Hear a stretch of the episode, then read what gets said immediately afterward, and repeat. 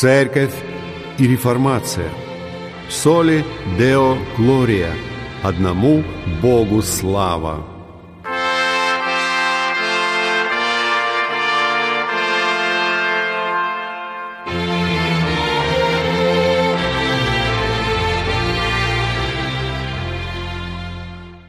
Здравствуйте! Вы слушаете передачу «Церковь и реформация» и с вами ее ведущий пастор Максим Фокин. Сегодня мы обратимся к статье Джоба Хептона «Поощрение измученному служителю» в надежде, что этот труд послужит ободрением для многих христиан, проходящих дни испытаний. Откуда, мой дорогой брат, это изобилие горя? Здесь есть что-то странное или необычное – не считайте чем-то странным огненное искушение, постигшее вас.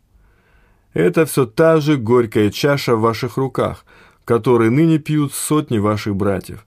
И вы оказались в той же печи, которую тысячи прошли перед вами. Утрите же слезы и подумайте. Во-первых, есть тот, кто ходит спокойным на крыльях ветра, кто может словом, кивком или даже взглядом во мгновение ока усмирить суровую бурю, подавить самый яростный дух – усмирить любой спор и погрузить дикий шум в сон.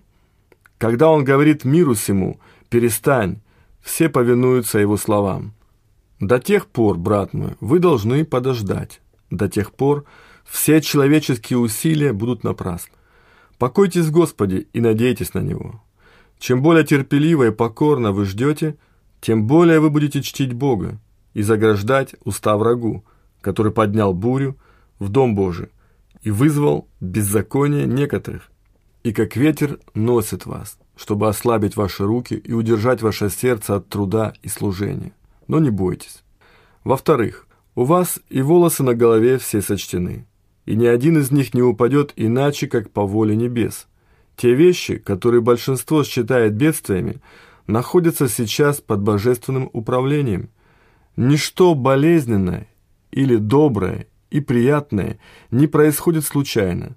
Процветание невзгоды – одинаково суть предметы указов, связанных безграничной любовью, обрамленных бесконечной мудростью и основанных на абсолютном суверенитете того, кто производит все вещи по совету воли своей и говорит «Мой совет состоится, и все, что замышлял, я сделаю», чью руку никто не остановит, ни люди, ни ангелы, и не спросит, что ты делаешь.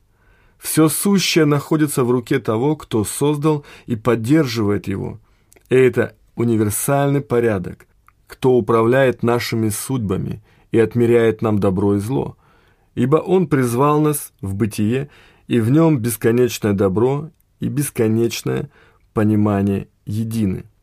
О, если бы мы стояли на месте, если бы радостно, познавая Его волю, могли признать его право на царство и на то, чтобы по своему благоволению в каждой части обширной Вселенной влиять на людей, удерживать и дозволять по своей высочайшей воле, не предоставляя нам или другим тварям никакой другой причины своих действий, кроме той, что ему предоставляется угодной, ибо его воля, безусловно, должна быть наилучшей для нас и в горе, и в радости. Но разве дело обстоит не так, что его воля в том, чтобы могло случиться, чтобы все священное было опозорено, и его дело, будучи правым, подвергалось поношению и презрению? Если же нет, то где его независимость и превосходство? Независимо от вторичных причин его воля производит свои результаты – и в той же мере ее можно рассматривать как высшую власть, перед которой все народы как капля из ведра и мелкая пыль под ногами, и в чьих глазах все творение меньше, чем ничто, так что никто не вправе господствовать и тщеславиться, ибо что может произойти в любой части огромного царства без его дозволения? Хотя возвышенная святость его природы такова, что он не может одобрять никаких низменных вещей, тем не менее нет ничего более определенного, чем то, что он дозволяет совершаться даже самым гнусным и извращенным вещам по своему собственному суверенному замыслу, не менее славному и святому, чем глубокому и таинственному, ибо он сам пострадал от всего нравственного зла, войдя в наш мир. Обращая род человеческий, Он оставляет избранных своих до их возрождения жить в грехе, и некоторые из них окунаются весьма глубоко в его нечистую бездну, как и все, кто рожден от женщины, и он не искореняет грех из их природы, хотя и мог бы по благодати своей, но позволяет ему оставаться и действовать в них во все время их существования в этом мире. И он позволяет также во множестве случаев тем, кто истинно верит в Иисуса, падать через искушение сатаны и пребывать какое-то время во грехе, и даже самых позорных преступлениях. И эта истина слишком очевидна, чтобы ее можно было отвергнуть.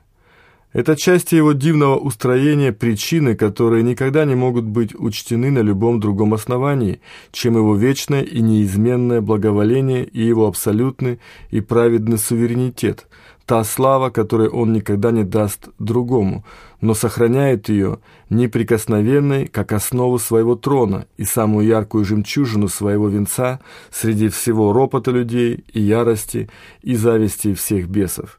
В-третьих, если таким образом поведение, которое наводит упрек на нашу религию, открывая уста нечестивых, ужасно богохульствовать на благое имя того, кому мы призваны, и церковь, израненная и сокрушенная, преследуется теми, кто в этом заинтересован, если мы при этом испытываем святую ненависть к нечестию, подвергающему осуждению верность, то мы можем полностью согласиться с тем, что воля Божия состоялась и в этом. Как бы мы ни ненавидели грех и скорбели о бесчестии, наносимом божественному имени, исповедуя нашу религию, мы должны относительно преступлений против нас знать, что Бог позволил это, и мы должны пасть пред Ним в священном трепете и благоговении и сказать вместе с Павлом «Ты прав в суде своем». Если мы не одобряем Его воли, даже в самых ужасающих и внушающих трепет делах Его святого проведения, среди которых дозволение греха в Его церкви, мы впадаем в безумие, и, отвергая Его суверенитет, мы бесчестим Его и причиняем Ему недовольство, может быть не меньшее, чем те, чье поведение мы справедливо осуждаем и о чьих преступлениях скорбим. В-четвертых, нет ничего более определенного, чем то, что Всемогущий прославлен во всех делах Его воли и Его власти, и что те мучительные события, которые заставляют вас тайно вздыхать, рано или поздно, так или иначе возвысят славу Его великого имени, ко благу израненной церкви и ее безутешных пастырей. Мы стоим на слове, которое есть неоспоримый факт, что любящим Бога призванным по его изволению, все содействует ко благу. Если сегодня вы, дорогой брат, сеете с плачем, вы, несомненно, в свое время пожнете обильный урожай с радостью. Мрак полуночи сменится великолепием дня, и зимняя тоска – великолепием весны.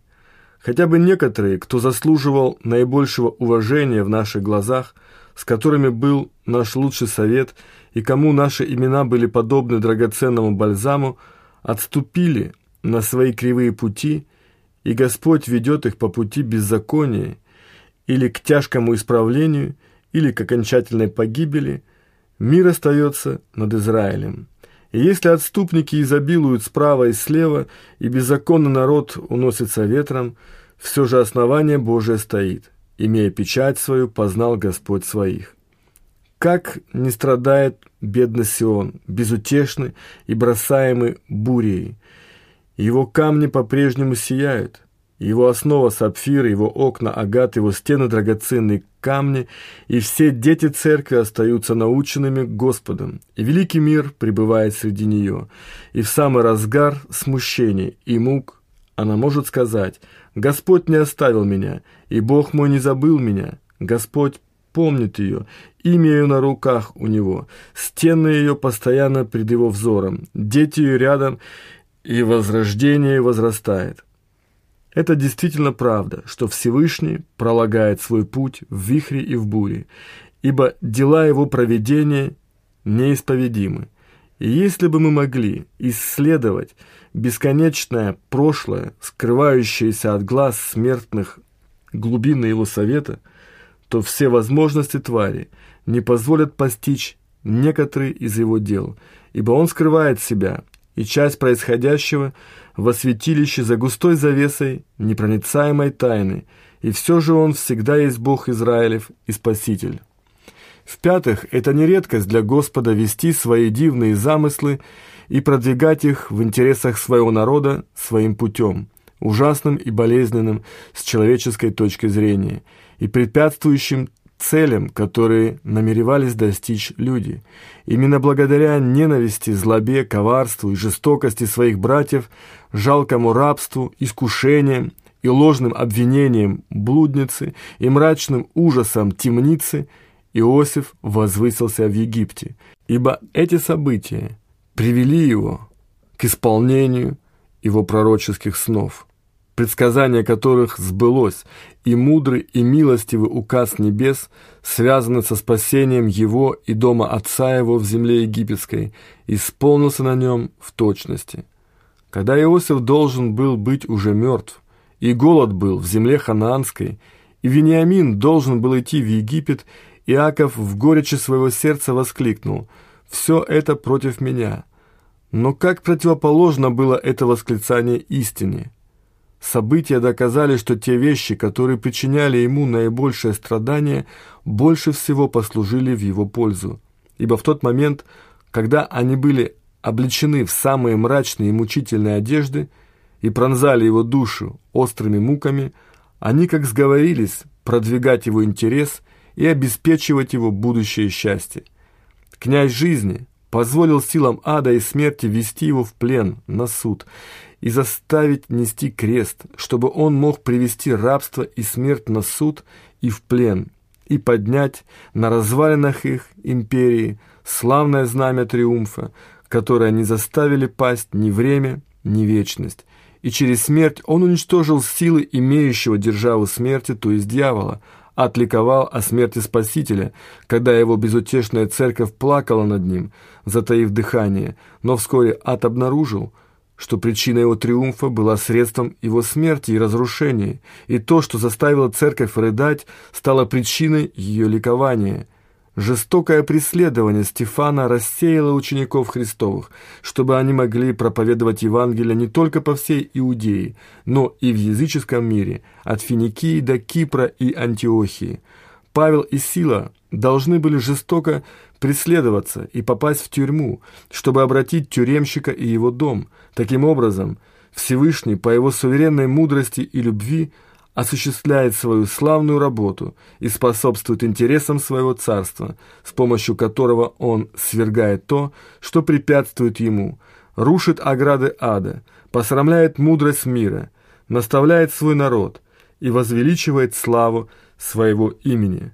Мне нет нужды призывать вас молиться, ибо я знаю, что вы человек молитвы. Призовите же Господа в день скорби вашей, и Он избавит вас, чтобы вы прославили Его, если вам пообещал Бог, который не может лгать, то вы можете пребывать в безопасности. И потому доверяйте Ему. Скорее небо и земля погрузятся в вечный хаос, чем хотя бы одно из его обещаний потерпит провал. То, что вы должны делать в вашей нынешней ситуации. Святой Дух выражает так. «Ожидайте Господа, мужайтесь, и да укрепляется сердце ваше. Уповайте же на Господа».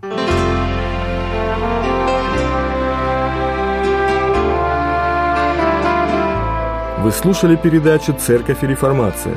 С вами был пастор Евангелической реформатской церкви города Санкт-Петербурга Максим Фокин. Пишите нам по адресу город Санкт-Петербург, индекс 194-214, абонентский ящик 39, с пометкой для передачи «Церковь и реформация». Храни вас Господь!